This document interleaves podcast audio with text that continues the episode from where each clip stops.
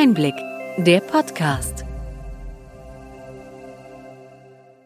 Sie hören den Einblick-Podcast, den Podcast für den tieferen und dennoch knackigen Einblick in die relevanten Ereignisse des Gesundheitswesens der vergangenen Woche vom Gesundheitsmanagement der Berlin Chemie.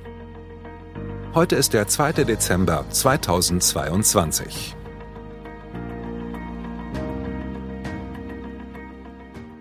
Welche Themen standen in dieser Woche im Mittelpunkt? Jeder dritte Deutsche vereinbart Arzttermine online. Besonders junge Menschen wollen das E-Rezept nutzen. Datenschützer legen Petersberger Erklärung vor. Praktischer Konsens zwischen informationeller Selbstbestimmung und Forschung gefordert. Bundesminister Karl Lauterbach plant ein Generika-Gesetz, um Lieferengpässe bei Arzneimitteln zu vermeiden. Medizinische Versorgungszentren wachsen trotz Gegenwind. Junge Ärztinnen schätzen besonders die verlässlichen Arbeitszeiten als Angestellte.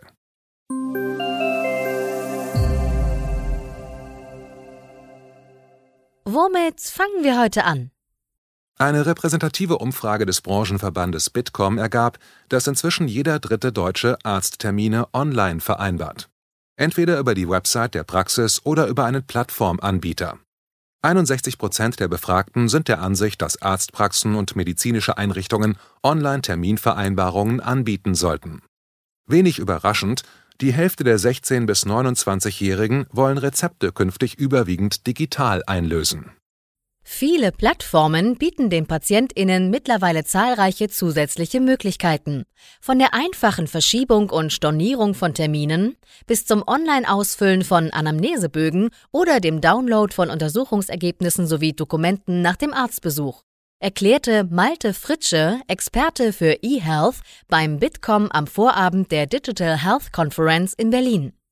Die Zukunft wird digital auch wenn die Wegstrecke manchmal holprig ist. Digitaler sollen auch die deutschen Krankenhäuser werden. Dazu wurden im letzten Jahr 4,3 Milliarden Euro zur Verfügung gestellt.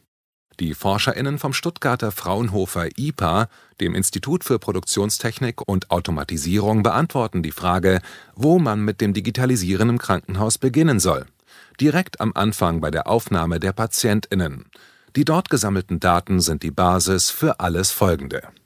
In Kooperation mit dem Universitätsklinikum Mannheim wird seit Februar dieses Jahres getestet, welche Routinearbeiten im Klinikalltag digitalisiert und automatisiert werden können. Das Projekt TEDIAS, das Test- und Entwicklungszentrum für digitale Patientenaufnahmesysteme, wird vom Land Baden-Württemberg gefördert und war unter anderem bei der Medica zu sehen. Wird die Anrede Hallo Dr. Avatar bald Realität in unseren Kliniken? Der Umgang mit E-Rezepten sollte einfacher möglich sein, dachten sich auch zwei Mitarbeiter der Gematik und entwickelten nebenbei eine App zum sicheren Weiterleiten der E-Rezepte. Der Name Rezepte.lol ist kein Scherz. Die beiden waren vom Ende der Testphase der KV Schleswig-Holstein frustriert und machten sich daran, eine sichere App zu programmieren. Die beiden ärgert es, dass die offizielle App viele der Vorteile des E-Rezeptes nicht liefern kann, schreiben sie auf der Homepage ihres spontanen Projektes. Programmieren statt kritisieren als neue Variante von Probieren geht über Studieren. In jedem Fall eine gute Initiative. Wir haben die Homepage in den Shownotes verlinkt. Auch bei der elektronischen Patientenakte EPA kommt Bewegung in den Prozess. Die Allianz Krankenversicherung APKV bringt als erste private Krankenversicherung eine EPA an den Start. Die Erlaubnis von der Gematik dazu hat die Gesellschaft bereits in der Tasche. Bei der APKV arbeitet übrigens mit Daniel Bahr ein ehemaliger Bundesgesundheitsminister im Vorstand.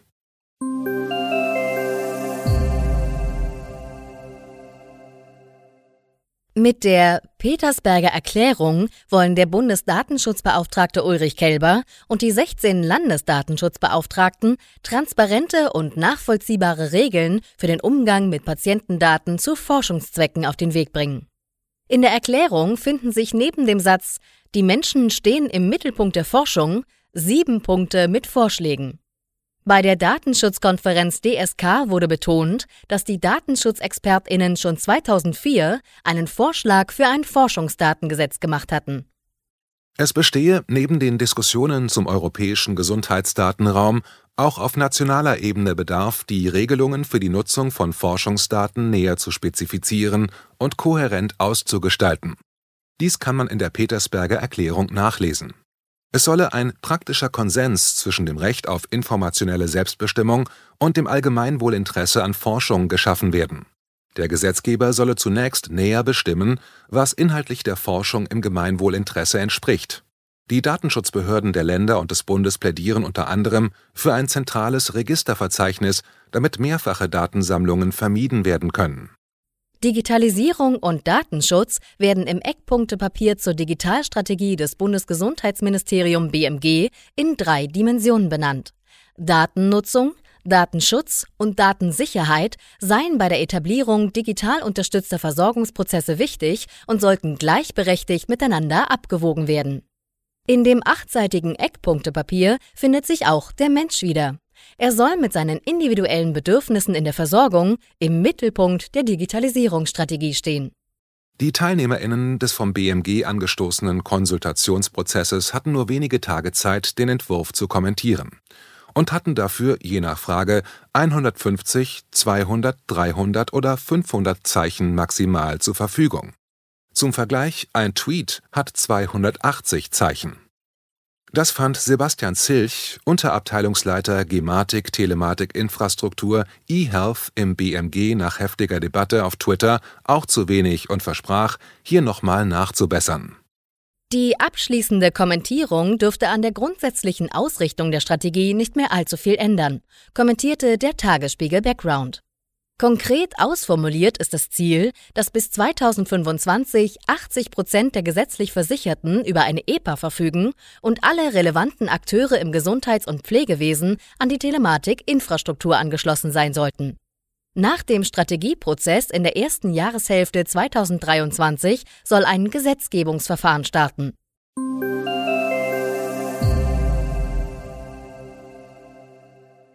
Lieferengpässe bei Arzneimitteln kommen immer häufiger vor. Grund sind unter anderem die globalen Lieferketten und das derzeitige Vergaberecht, das von den Krankenkassen fordert, immer den günstigsten Anbieter zu beauftragen. Weiter ist das System der Rabattverträge ursächlich für die Schwierigkeiten verantwortlich. Bundesgesundheitsminister Karl Lauterbach kündigte in einem Interview an, dass er mit einem neuen Gesetz diese Engpässe in den Griff bekommen wolle. Das Vorhaben sei eilbedürftig, so Lauterbach im Fernsehen.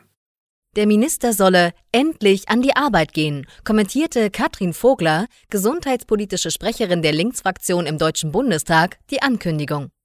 Dass es Engpässe bei wichtigen Arzneimitteln gebe, sei nicht erst seit gestern bekannt, so die Politikerin weiter.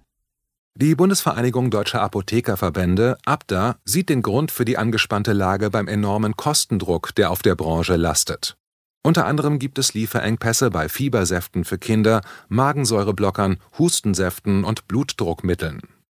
Lauterbach meint, es könne nicht sein, dass wir versuchen, bei den Wirkstoffen zum Teil ein paar Cent zu sparen, dafür aber die Versorgung der Bevölkerung riskieren.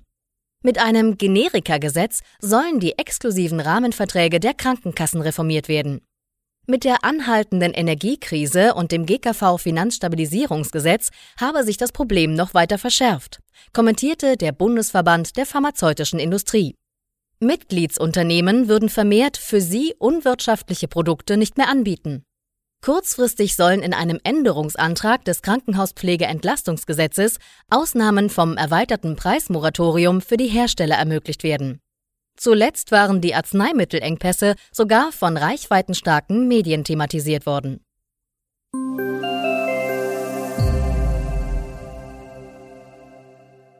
Seit bald 20 Jahren gibt es medizinische Versorgungszentren.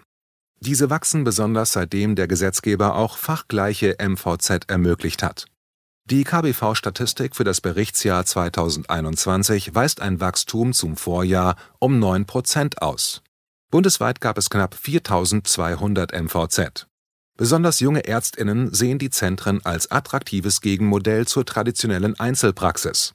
In den MVZ waren Ende 2021 mehr als 24.000 Ärztinnen beschäftigt, Tendenz ebenfalls steigend Das Erfolgsgeheimnis eines MVZ in Ruhpolding im bayerischen Chiemgau könnte durchaus als Best-Practice-Beispiel herangezogen werden. In dem Stammhaus des MVZ mit insgesamt sechs Standorten im ländlichen Raum gibt es beispielsweise eine gemütliche Küche, die man auch zu Hause hat, so der Allgemeinmediziner Sebastian Beer, der das MVZ und ein Ärztehaus seit 2018 aufgebaut hat. Der Arbeitsplatz als Ort zum Wohlfühlen. Das könnte nicht nur im ländlichen Raum ein Rezept gegen den Mangel an Fachkräften sein. Weiterbildung und konsequente Digitalisierung sind weitere Faktoren, mit denen sich das MVZ im Wettbewerb behaupten möchte. Kommen wir zu einer digitalen Erfolgsgeschichte. Das Endoprothesenregister Deutschland, das vor zehn Jahren an den Start ging. Das freiwillige Register deckt inzwischen mehr als 70 Prozent der endoprothetischen Versorgung in Deutschland ab. Das gelang nur mit einem hohen Maß an Akzeptanz, so die Gesellschaft für Orthopädie und orthopädische Chirurgie. Das Register könne für das geplante gesetzliche Implantateregister als Beispiel dienen. Die Betreiber könnten dieses in einer Startphase auch zunächst umsetzen, so Dr. Carola Reimann, Vorstandsvorsitzende des AOK-Bundesverbandes. Das wäre besser, als den Start des gesetzlichen Implantateregisters Jahr für Jahr aufzuschieben. Mit der angekündigten Kooperation des amerikanischen Medizintechnikunternehmens iCAT durch Google Health soll das KI-basierte Forschungsmodell von Google für das Screening von Brustkrebs zum Einsatz kommen. Erst kürzlich zeigte eine Studie, dass künstliche Intelligenz mehr als die Hälfte der Scans automatisch befunden kann und dadurch die Arbeitsbelastung von Radiologinnen verringert wird, berichtet der Nachrichtendienst Heise Online. Wer die KI nutzte, konnte Brustkrebs erfolgreicher erkennen als andere Radiologinnen. So die Studie weiter. Walk your talk, sagen die Amerikanerinnen gern. Nicht reden, sondern tun. Das zeigt drei Dinge deutlich. Digitalisierung ermöglicht medizinischen Fortschritt, erhöht die Sicherheit bei der Behandlung und gibt den Medizinerinnen mehr Zeit für ihre Patientinnen.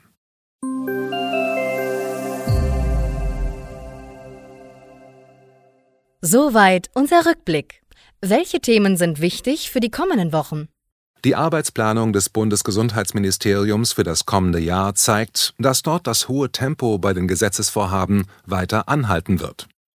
So soll die Opt-out-Regelung der elektronischen Patientenakte bis Anfang 2024 auf den Weg gebracht werden. Weiter will das BMG die Strukturreform des Krankenhaussektors anpacken. Eine Änderung des Curriculums für Medizinstudierende soll unter anderem die Hausärztinnen aufwerten. Nicht zuletzt soll ein Bürokratieentlastungsgesetz für den Gesundheitssektor kommen. Da bleiben wir für Sie dran und halten Sie weiter auf dem Laufenden. In der kommenden Woche werfen wir mit Ihnen einen Blick auf Startups. Beim Kongress für Gesundheitsnetzwerke hatten wir mit einigen jungen Unternehmen gesprochen und zeigen deren Visionen für eine bessere Versorgung. Hat Ihnen die breite und bunte Palette an Nachrichten und Informationen gefallen? Gern können Sie unseren Podcast weiterempfehlen. Schreiben Sie uns Ihre Anregungen und Fragen bitte an gesundheitsmanagement at berlin-chemie.de. Sie finden unsere Kontaktdaten auch in den Show Notes. Wir freuen uns, wenn Sie am nächsten Freitag bei einer Sonderausgabe des Einblick-Podcasts vom Gesundheitsmanagement der Berlin Chemie dabei sind.